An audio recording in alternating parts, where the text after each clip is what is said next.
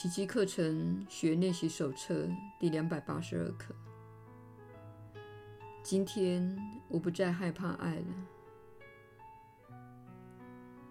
今天只要我真的明白了这一句话，救恩就会传遍整个世界。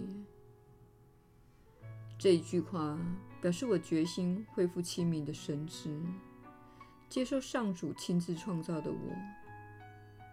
他是我的天赋以及生命源头。这一句话表示我决心不再沉睡于死亡的梦魇，让真理永远活在爱的喜悦里。这一句话表示我决心悟出我的自信。他是上主所创造且深爱的圣子，也是我永恒不变的本来面目。亲爱的天父，你的圣名就是爱，圣爱也是我的名字。这是终极的真相。这一真相岂会因为我为它套上其他名字，就改变了它的内涵呢？恐惧的名字不过是一个错误罢了。愿我今天不再害怕这一真理。耶稣的引导，你确实是有福之人。我是你所知的耶稣。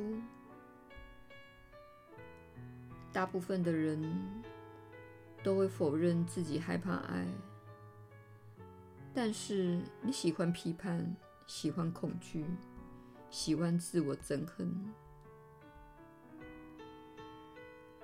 你喜欢许多缺乏爱心的事。小我最喜欢的游戏，就是用这些令你分心的伎俩来使你远离爱。这就是小我忙着做的事。他将你的批判投射到他人身上，导致你那爱的本质隐而不见。你并不了解，你的本质是爱。你是由爱所造，且是为了爱而受造。因此，每当你缺乏爱心，就会觉得很糟糕。不论是对自己缺乏爱心，对他人缺乏爱心，或是对其他群体和人事物地缺乏爱心，都是一样的。不论是对谁缺乏爱心，你实际上是自觉于爱的体验，而且屡试不爽。如果你在度过这一天时感到失望、不被爱、苦恼、委屈，或是有所埋怨时，这表示你正在选择那种状态。